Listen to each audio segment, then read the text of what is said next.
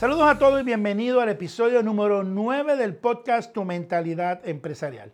Mi nombre es Samuel Clavel y es mi objetivo brindarte herramientas que eleven tu potencial y que te brinden destrezas y te apoyen a desarrollar habilidades para alcanzar lo máximo en tu vida personal, profesional y empresarial. En el pasado segmento hablé sobre la palabra disruption o interrupción. Te recomiendo que lo veas y lo repases con detenimiento. En él me enfoqué en lo que tienes que interrumpir en tu vida. Yo le llamé la disrupción interna. Estos son aspectos que tienes que trabajar para poder desarrollar tu mentalidad, tu espíritu y que se abran oportunidades ante ti. Pero en este segmento hablaré del concepto de disrupción de una manera diferente. Sammy, ¿qué quieres decir? Voy a hablar de lo que se llama la disrupción externa. Muchos negocios nacen por la interrupción de una manera de ver o de hacer las cosas y se crean no solamente negocios, sino se crean industrias totalmente nuevas. Me explico. Steve Jobs interrumpió el amplio mercado de teléfonos celulares. Por casi dos décadas esa industria había sido dominada por nombres como Nokia, Motorola, BlackBerry, no sé si te acuerdas de ese momento. Y en la década del 2000, Apple interrumpe la industria con una idea totalmente innovadora. Steve Jobs llega y dice, esto es una idea totalmente disruptiva. Y escucha bien el término, una idea disruptiva. Steve Jobs dice, ¿qué tal de hacer un teléfono que no tenga botones? What? Yo me imagino los ingenieros, los técnicos, los expertos diciendo qué fue lo que dijo. ¿Tú escuchaste bien lo que él dijo? Y él vuelve y repite, hagamos un teléfono que no tenga botones. Que sea simplemente una pantalla. De hecho, que pueda servir como teléfono, como computador, como reproductor de música, como cámara de fotos, que tome video, pero que aún así siga siendo considerado un teléfono. Es un ejemplo de una idea totalmente disruptiva. Es una idea innovadora y que sobre todo interrumpió el pensamiento de todo lo que escuchaban. Y todo el mundo dijo, esto sí que es diferente. Ah, todos sabemos el resto de la historia. Junio 29 de 2007 comenzaba una nueva era llamada iPhone. Y los nombres que te dije, BlackBerry, Nokia, desaparecieron. Como esta historia, hay momentos disruptivos que cambiaron la historia, industrias en el mundo entero. De hecho, el mismo Apple en la industria de computadoras, antes de eso, cambió todo al crear algo que él llamó mouse y las múltiples pantallas. McDonald's lo hizo en la industria de comida rápida. Amway lo hizo en la industria de venta directa. Tesla lo hace creando la industria de autos eléctricos. En fin, la disrupción externa es cuando encuentras una oportunidad y haces algo que produce un cambio total. Si piensas, mi objetivo en estos podcasts es causar una disrupción en tu pensamiento.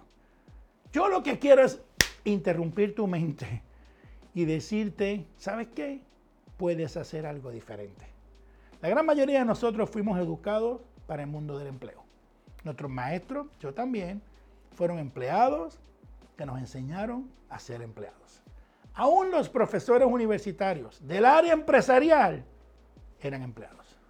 Nos enseñaron a pensar como empleados y es mi objetivo con este podcast interrumpir ese pensamiento, hacer una disrupción en tu mente y llevarte a actuar de forma diferente. ¿Cómo logras identificar y cómo logras crear disrupciones en los negocios?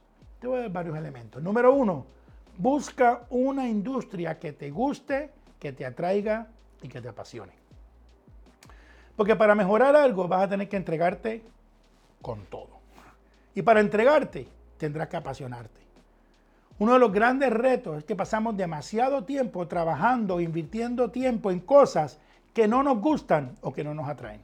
Dicen las estadísticas que la mayoría de las personas expresan que trabajan en algo que ya le perdieron el amor, le perdieron la pasión, le perdieron el propósito. Y por ello ya no ven oportunidades para mejorar eso en su trabajo.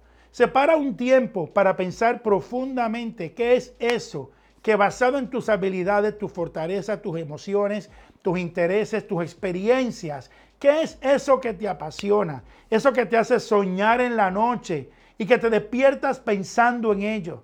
Para algunos, eso va a ser la tecnología. Para otros, serán los autos. Para algunas damas puede ser la decoración. Para otros puede ser el ejercicio no sé, las ventas, la música, predicar la palabra de Dios, lo que sea, pero encuentra que es eso que tú sabes que te apasiona y que puedes hacer diferente. Pero sobre todo, que te apasiona lo suficiente para ir al segundo paso. Y es estudiar profundamente la manera que lo están haciendo los que están ganando en la industria. Muchas veces es más fácil estudiar al que es menos que yo. O sea, se me hace más fácil compararme con el que yo lo hago mejor. Pero la clave de ser un disruptor es estudiar no al que lo hace peor, sino al que lo hace mejor. Y hacerte esta gran pregunta. De hecho, ese es el paso número tres. La pregunta es, ¿cómo podría hacerse aún mejor? Esa pregunta es fácil de hacer, pero es difícil de contestar. Porque no se trata de hacer unos cambios por hacerlo. Se trata de un pensamiento profundo, de analizar, de desarrollar mejores maneras de hacer algo. Sarah Brackley lo hizo con la solución llamada SPANS. Ella decidió solucionar la imagen de la mujer al ponerse las medias estas elásticas que las chicas se ponen eliminando las arrugas que eran evidentes, que siempre se veían, y diferenciándose así de todas las marcas del mercado. Parecía algo simple, parecía algo hasta trivial, pero ella decidió hacer una disrupción en el mercado, que es interesante porque era un mercado para mujeres, pero dominado por hombres. Todos los ejecutivos de ese mercado eran hombres.